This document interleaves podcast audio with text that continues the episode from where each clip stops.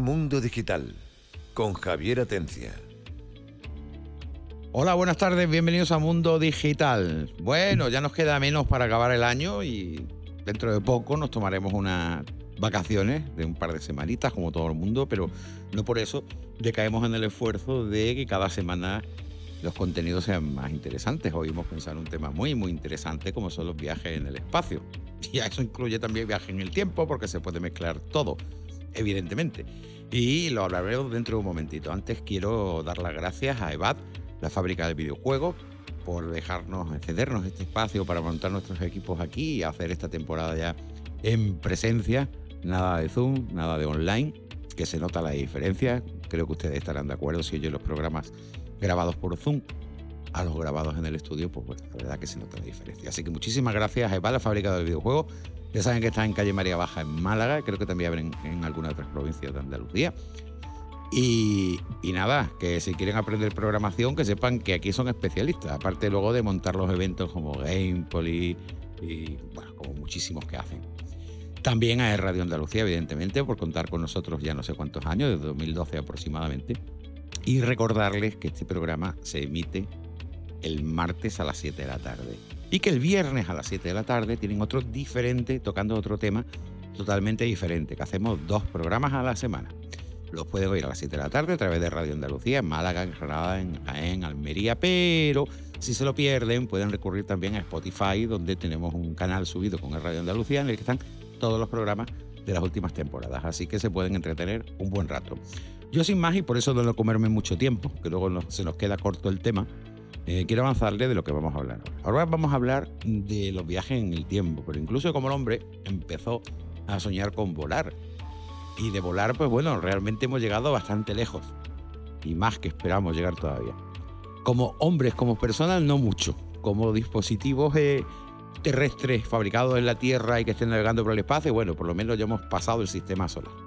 Para ese tema, tenemos aquí nuestro colaborador permanente. Bueno, permanente, un programa así uno no dependiendo de sus quehaceres en la universidad.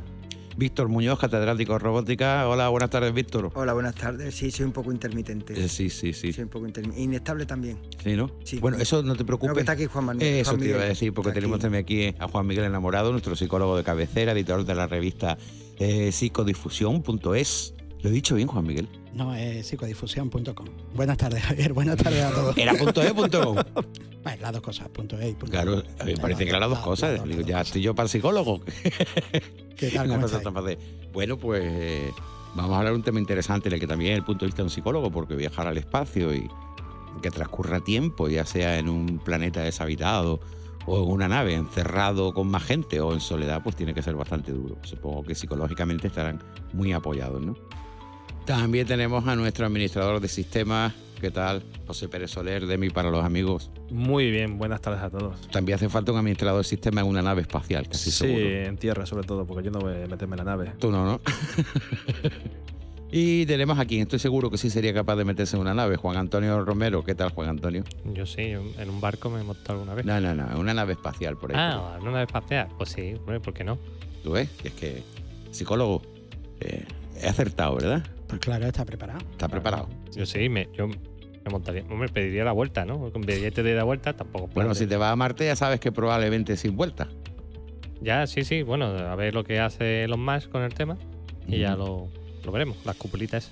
Bueno, vamos al lío, vamos a, a los viajes. Víctor, Bueno, me toca la te responsabilidad. toca la de- responsabilidad de abrir fuego porque abrir fuego. te vamos a cortar poco, porque te vamos a coser preguntas, así que... No, vamos a ver. Venga, Eh, cuéntanos, ¿cómo es esto de los viajes espaciales y cómo Vamos a ver, esto, eh, bueno, aunque mis clases son de robótica y cosas de industria, mm, tenemos, entre un compañero y yo, tenemos pues unas sesiones de aula de mayo en la Universidad de Málaga y de ahí me he inspirado, ¿no?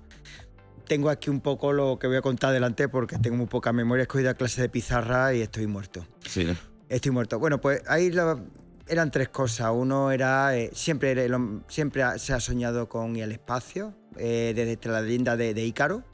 Pero hay una cosa curiosa que lo- los escuchantes no pueden, pueden buscar en YouTube, que es el, el, mm, un emperador chino de 2000, an- 2000 años antes de Cristo, que dice que colocó cincuenta y tantos cohetes debajo de una silla, eh, a- eh, amaestró unos renos e intentó salir volando. ¿Cómo, cómo, cómo, cómo, cómo? Sí, sí. Una, imagínate un trono y le Sí. pones 50 cohetes debajo. Y eh, encima adiestra unos renos para que te tiren, o unos ciervos que te tiren, y que eh, eso echa a volar. Esto los cazadores de mitos, ese programa que había, lo han Ah, intentado. Sí, sí, había otro con un globo también. Sí, sí, sí, un globo y no funcionó. O sea, no, no, no, no hubo manera ahí, pueden ver, lo- pueden ver ¿no? en YouTube los cazadores de mitos que esto pa- parece más que un mito. Además, eh, por visto el Hu, este por lo visto es que eh, supuestamente vio antes de que incluso de que inventasen la escritura china, incluso que la pólvora, con lo cual no parece muy, muy verosímil. Juan Hu iba de Papá Noel, vamos, totalmente. Totalmente, totalmente, totalmente, totalmente. Con, con, Pero- con renos y con los. Literal, vamos. Pero esto curioso de los renos y las cosas eh, y, y los animales adiestrados para seguir volando, pues hay dos escritores, uno eh, mm, eh, se llama Luciano de Samosata, eh, en, el, en el 125 eh, después de Cristo, que también eh, pues eh, se inventa una novela que Ulises mm, a un barco le vuelve a atar animales amaestrados para salir volando hacia la luna. ¿no? También esta historia se repite. Y más tarde, eh, un inglés en 1560, mm, 70 por ahí, eh, Francis Godwin, también mm, cuenta como Domingo González, un aventurero español ¿no? de aquella época de los tercios, pues también coge un barco, le mete a eh, animales amaestrados y se va para la luna. ¿no? Entonces, pues eso hay, mucho. Pero claro, todo el mundo conoce a, a Julio Verne, que Julio Verne hizo un visionario, este hombre era un profeta, era un Nostradamus, pero el hombre lo que pasa es que leía mucho. O sea, el hombre pues le gustaba leer y en su novela de, Tierra, eh, de la Tierra Luna acertó en dos cosas que, mm, al que los que no están ilustrados, pues en aquella época pues parecía magia. Una de ellas era eh, el cañón en el que meten la bala, a qué velocidad tenía que salir La velocidad de escape, ¿no? la velocidad de escape. ¿no? Entonces, bueno, pues empleando pues las ecuaciones eh, de Newton, pues resulta que sale que son 11,2 kilómetros por segundo y el hombre lo clavó. Y después la otra cosa que dijo que la primera nave espacial, eh, bueno, el lanzamiento fue desde Florida, fueron los americanos, eh, pues tiene también su explicación. Eh, cuando lanzas un cohete más cerca del Ecuador, la velocidad de rotación de la Tierra imprime velocidad extra al cohete. Es como cuando estás con una onda, con una cuerda, estás dando vuelta y sueltas la cuerda. Cuanto más horizontal está la cuerda, pues resulta que más velocidad lineal tiene. Sí, para que la Tierra le diera más impulso Más en la impulso. zona que más tiene. Y también, también tiene una cierta lógica desde el punto de vista de que como Estados Unidos tiene eh, sí, eh, Cayo, Ca- Cayo- Caño Cañaveral. Cañaveral, como está más al, al- al este de, de Estados Unidos, ¿no? Si lanzas un cohete para arriba en cualquier ciudad de- o país de Europa, te- lo- los restos de un En accidente caso de que- pueden caer, claro. esparcirse por Europa fácilmente. Ahora, cruzar todo el Atlántico entero Pero es da, da igual, da igual porque también hay bases, eh, hay zonas de lanzamiento en el otro lado. Es decir, realmente tienen que ser ciudades costeras, casi todas las ciudades. No, pero, tiene razón, eh, era por eso, por si aquello sale Sí, más sí, que pero- el agua. Pero es que si os fijáis, casi todas las bases que hay en el mundo para lanzar cohetes, misiles y todo eso están en la costa. Todas. De hecho, hay un proyecto nuevo Sí, que pero luego la costa podemos... este sobre todo por eso, porque como la Tierra gira de Sí, el sentido de este rotación, pero pues bueno. para que no los Pero, pero caigan. también las hay en el otro lado, de Sí, Estados no. Unidos. Por eso te lo digo, que, que la base real y pura es para que si hay un accidente no haya una ciudad. afectada. ah, Bueno, Y Por lo encima de, menos- otro, de otro país diferente, con lo cual tendría un conflicto a lo Eso. mejor bélico. eh, eh, bueno, y más en estos Como, tiempos. como los Corea del Norte, tirando misiles sobrevolando Japón. ¿Has visto? Madre mía. Estamos locos. Estamos locos perdidos. Bueno, el caso que, que acertó las dos cosas. Una, Acertó las una dos en los 11 cosas, metros por segundo, que es la velocidad. Y otro donde se iba a lanzar también Estados Unidos era una potencia emergente en aquella época y este hombre lo, lo preveyó. ¿no? Entonces, bueno, eh, pues digamos que todo eso. Pero después digamos que hay hitos, eh, porque siempre el combustible era, o los cohetes siempre era con pólvora, ¿no? Entonces, bueno, pues... O sea, eh, que, que era pro- progresivo o a cañonazo. eh, no es a cañonazo, un cañonazo. Cohete por etapa todavía no habían... O sea, que aunque eso fuera sólido, Sólido era... no era una progresión de explosión de la pólvora, sino era directamente un Ha- cañonazo. Había eh, cohetes de pólvora por fases, o sea, que, que habían hecho, pero hasta que no llegó el combustible líquido, o sea, mezclar eh, o, con, o queroseno con oxígeno, oxígeno con hidrógeno, el primero que hizo fue Robert eh, Godward, que, que, bueno, que eso- se mezcló gasolina, si no me equivoco. gasolina con oxígeno y, y le borró, voló 100 metros. Es un turbo, Un turbo, claro. un turbo, un turbo. Eh, voló 100 metros y con eso ya tiró para adelante. Eh, de hecho, el, Eh, después Werner von Braun, que, mm, que, eh, bueno, el que el equipo de la V1 y V2 alemana, sobre todo la V2 que era un misil balístico, pues fue ya el que controló todo eso. De hecho dicen que la carrera a la luna realmente fueron alemanes contra alemanes, no americanos contra rusos, Ajá. porque la mitad de los científicos eran los rusos y la otra mitad pues lo- los americanos junto con, con este con Werner von Braun, que fue el, el- el padre de, sobre todo del programa eh, Apolo. O sea, fue. Y los cohetes por fases. El V2, Hombre. ¿no? Que lo fue que hizo Von Braun hizo la V2. La V2 sí. La de V2 hecho, que, que tenía- básicamente tiene las mismas etapas que... No era de una sola etapa. La V2 era un misil balístico, Sí, eh, sí. caía en parábola y lo que pasa que era indetectable. O sea, eh, de pronto escuchaban explotar cosas en Londres. Era más un arma psicológica, porque por lo visto no, no ca- causó tanto daño como era. Pero la fábrica donde estaban dicen que tenían pues, eh, pues muchos esclavos, muchos prisioneros de guerra, muchos judíos, todo pues para... Digamos que no, no fue tanto. Y, la, y el gobierno americano cuentan eh, que intentó hacer una campaña de simpatía pues para, para tenerlo por allí. ¿no? Entonces eso en cuanto a salir de la Tierra, ¿no? con Von Braun. Pero navegar por el espacio eh, llevaba dos cosas. Uno era un científico que se llama eh, que eh, pensó cómo orientar las naves, del las naves en el espacio. Y se basó en un principio que tiene nuestros móviles. Cuando te suena un móvil, es que hay una rueda excéntrica que da vuelta muy, muy rápido y, y eso hace que vibre. Pues en el espacio, como no hay rozamiento, tú pones ruedas excéntricas en las tres direcciones del espacio y puedes controlar la orientación de una nave con esa rueda excéntrica. Eso así lo hacen Ajá. los satélites. Y después otro eh, que hizo como navegar en el espacio es un italiano que se llamaba Giuseppe Colombo, que como dicen inventó el eh, billar intra- intra- interplanetario. Es decir, aprovechar eh, la fuerza gravitatoria eh, de los planetas para acelerar la nave. Sí. Se basa en un principio físico de mm, intercambiar energía, entre, o sea, sobre todo energía, o sea, impulso lineal, eh, impulso rotacional. La nave tiene que ir a encontrarse con el planeta, entonces, bueno, pues lo que hace que el propio eh, impulso que lleva el planeta Sí, el tirón de gravedad que le da al eh, planeta, ¿no? eh, le mete velocidad a la nave. Ajá. Obviamente la nave tiene una pequeña masa y le quita un poco de impulso al planeta, pero tan poquito que no, Que no se nota. que no se nota, que no se nota. Entonces, pues este hombre, pues con eso de la, el, digamos, con este tipo de impulso, con lo que es la asistencia eh, gravitatoria, pues las naves Voyager o Pioneer, pues lograron pues llegar a donde llegaron, ¿no? Por, no cargar tanto combustible, porque el problema al final es cuánta masa soy capaz de, sacar de la Tierra con, con el combustible que poner. Y, y Víctor, no sé si ha oído la noticia que van a cambiar queroseno por huesos de, de, de aceituna. Digo, a lo mejor alguna vez. No, sí, sí, porque ahora hay una empresa que ha creado que con huesos noticia de, Juan huesos de aceituna, ¿no? Y, y- y lo utilizan como. Hombre, no supongo que a granel, ¿no? lo, lo filtrarán y demás y lo convertirán en combustible para que todo, cualquier avión co- convencional eh, funcione perfectamente con el, Con el huesos de combustible aceituna. de huesos de aceituna y demás. Digo, a lo mejor algún día los cohetes también irán. Los de Jaén tendrán una repercusión. Tú lo has oído eso, Víctor. Yo no, pero yo sé que ahí, por ejemplo, el, el ASLS. ¿no? Psicólogo, ¿estamos bien? Sí, estáis bien informados, biocombustible. De hecho, ya hay aviones que están volando con biocombustible y están hechos con eso, con cosas Sí, naturales. sí, sí, pero específicamente con huesos de aceituna. Sí, sí, Huesos de sorprendente. aceituna, es que sorprende más, se dice huesos de aceituna de cualquier cosa que tenga una biomasa que tú puedas Sí, sí, hacer. no, pero huesos de de ella. aceituna La alegría que se va a llevar la gente del campo de Jaén. Pero también tiene sus problemas porque igual dejamos de producir comida para producir combustible. Sí, siempre O lo quitamos la aceituna, dejamos de fabricar aceituna con le quitamos hueso todo. Hombre, siempre nos queda la caca de vaca. No, También. Toyota está investigando en utilizarla para, para sacar hidrógeno. ¿Ah, sí? A los coches, sí, sí, sí, está con granja de.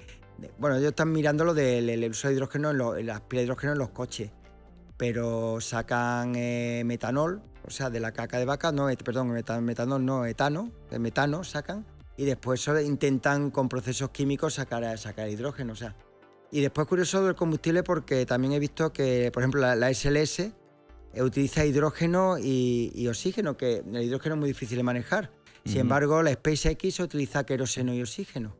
Por lo visto que la SLS ha heredado pues mucha tecnología antigua de los Sí. transbordadores, del Saturno y, y tienen que De todas formas, es que parece que en este sector, independientemente de las grandes novedades, motores de plasma, las velas solares y toda esta historia, parece que se aferran mucho a, a lo tradicional, ¿no? Es decir, cambian, no cambian mucho de Es tecnología. ¿no? tecnología del año 60, años Por eso, por 50, eso. es todo...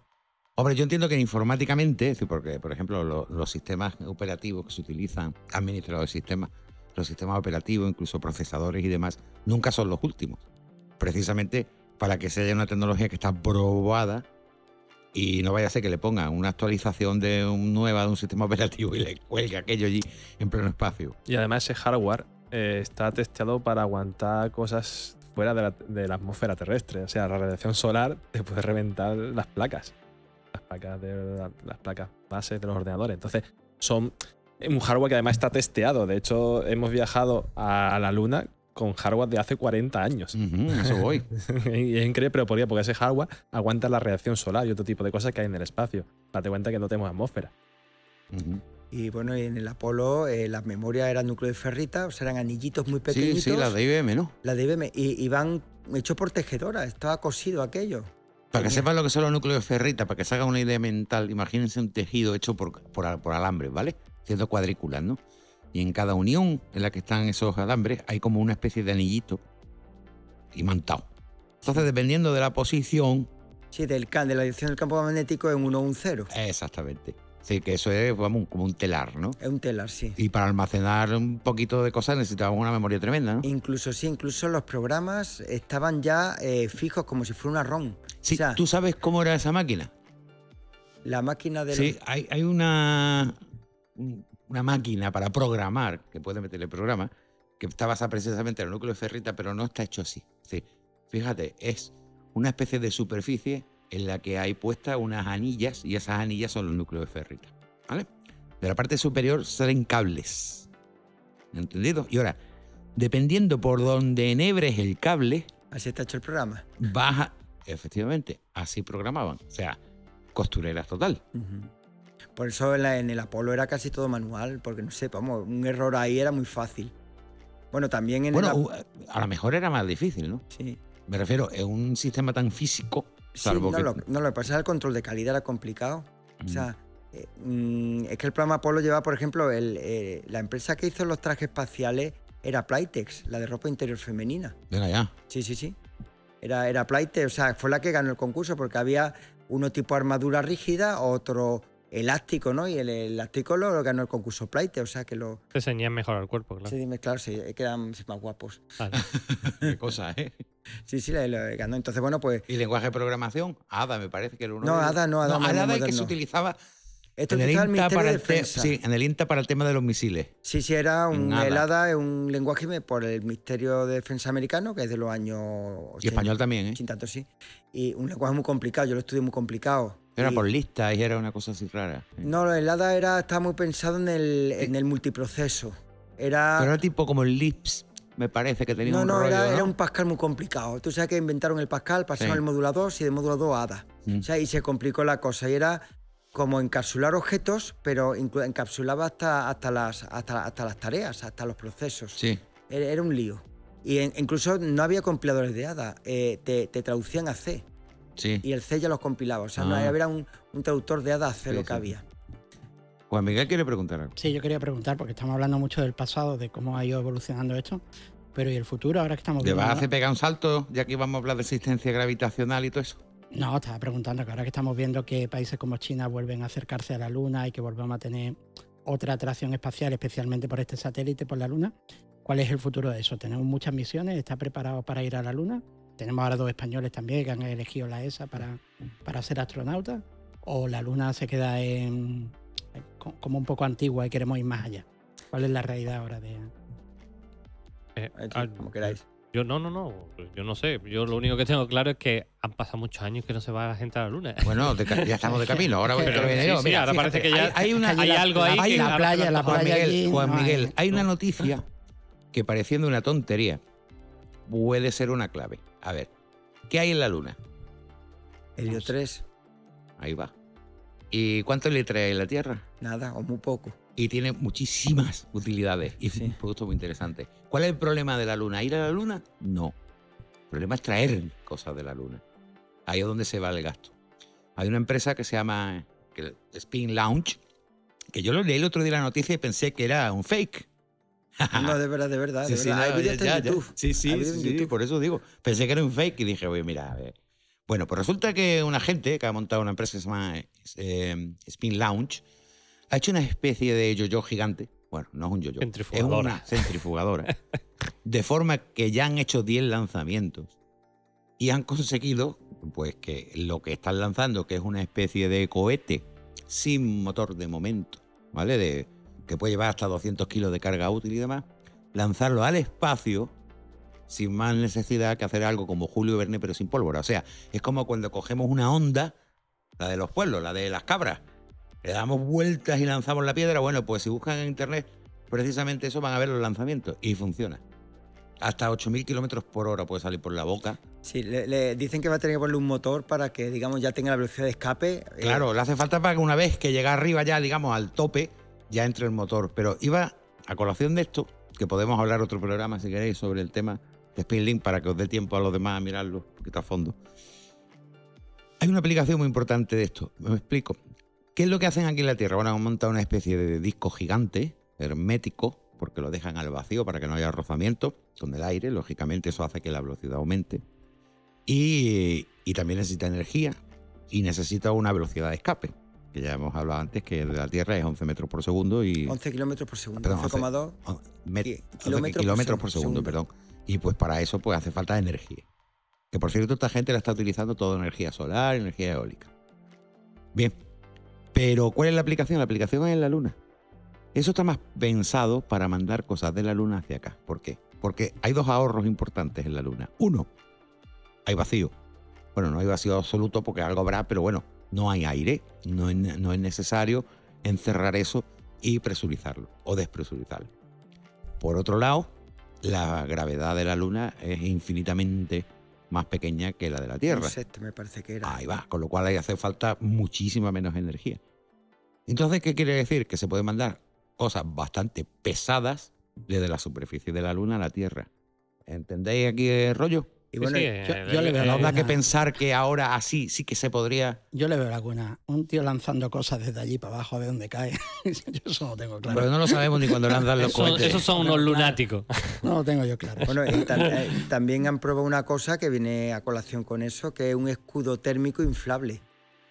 O sea, el escudo térmico de las naves para entrar en la atmósfera, pues son sólidos y van en, en la base de la nave, pues para cuando entre el rozamiento, el calor que se genera, proteja a los que van dentro de la nave. Bueno, pues han hecho uno inflable. Sí, ¿Ah, sí. sí? Ah, el paracaídas que estuvimos viendo, hecho que es una uno- especie uno inflable como escudo térmico, Sí, sí. Ah, escudo térmico, perdón. con todo térmico, o sea, eh, lo que, lo, lo que encara la atmósfera, ¿no? Y la han hecho inflable para... y ha funcionado. Bueno, vamos a seguir hablando. Tecnologías como no nos da tiempo, tenemos que acelerar también. Bueno, pues a, 11, tecnología- kilómetros- a 11 palabras por segundo. Vamos a ver, vamos allá. Eh, bueno, Vamos, a, a- vamos directamente a tecnologías que podrían ser las idóneas hoy día. Motor de plasma o velas solares. eh, bueno, eh, han probado con velas solar. El problema de velas solar es que tienen que ser extremadamente grandes y muy ligeras. O sea, extremadamente grandes para que tengan. Y después cuando se alejan del sol, claro, obviamente la vela solar eh, funciona cogiendo a los fotones como viento. A medida que te alejas del sol, menos fotones, con lo cual menos impulso. Entonces, pues había cosas de apuntar con láseres a las velas, a las velas solares.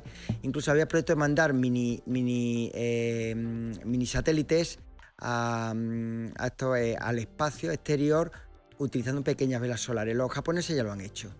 Y después, eh, lo que es muy popular, los motores de iones, que lo que consiste es que mediante campos magnéticos echa iones positivos por Sí. atrás. Digamos, el impulso que le da la nave es muy pequeñito, pero muy constante, con lo cual tiene una aceleración continua, continua, continua y continua. Y después curioso porque, por ejemplo, hay una propulsión nuclear, que sería tener una nave y estallar bombas atómicas detrás de la nave para que te dieran impulso.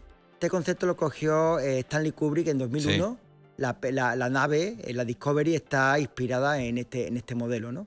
Y esas son más o menos las cosas, la- las cosas que hay. Pero el problema, sobre todo viajar por el espacio, es cuanto más distancia tengo que ir y quiero llevar más combustible, es más masa. Y más masa sacarla de la Tierra es muy caro. Por eso hacemos la reflexión de la pregunta de la luna Sí. antes y lo de el Spin Launch. Es que la Luna es una estación de paso para viajar a- al exterior. De hecho, lo tienen puesta como vida como viaje a Marte. ¿Vosotros pensáis que se va a vivir antes en Marte o en la Luna? Yo creo que en la Luna. Yo en la ¿verdad? Luna. Yo Marte, Marte tiene muchos problemas. eh, aparte de la lejanía, no, bueno, en la Luna también lo tiene. No tiene cinturón magnético, con lo Mm, cual la eh, radiación la te- y la Luna ya han hecho experimentos de hacer boquete y meterte debajo de la luna con el regolito, pues eh, puedes hacer, digamos, habitáculos que, que- que frenen la radiación.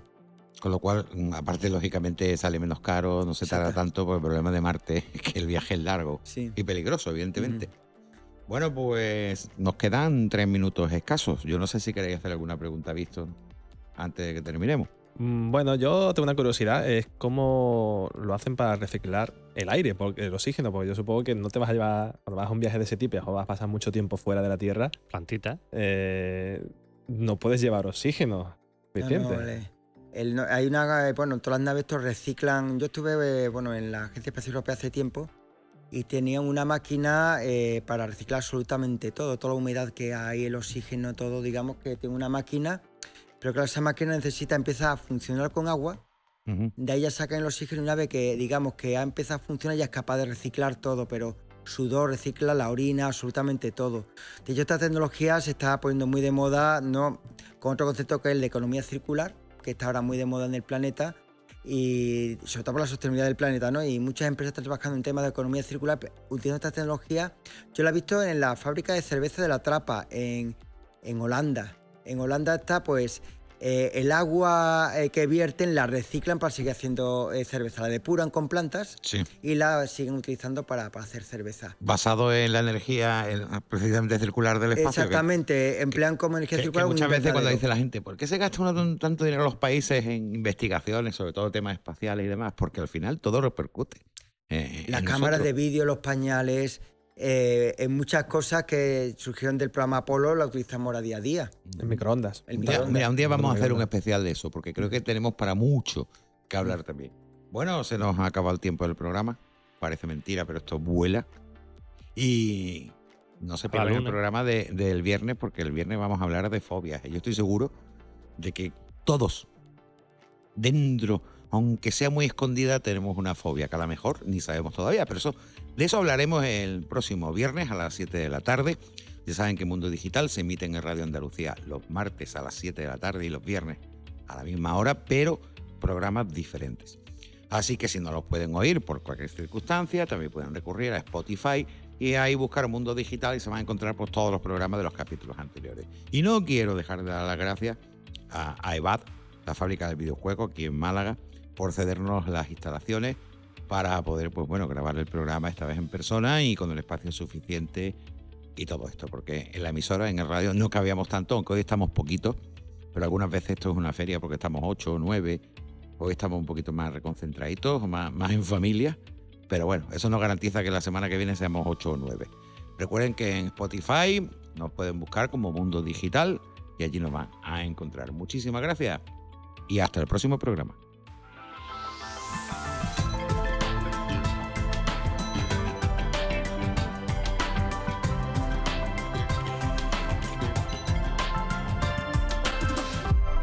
Mundo Digital con Javier Atencia.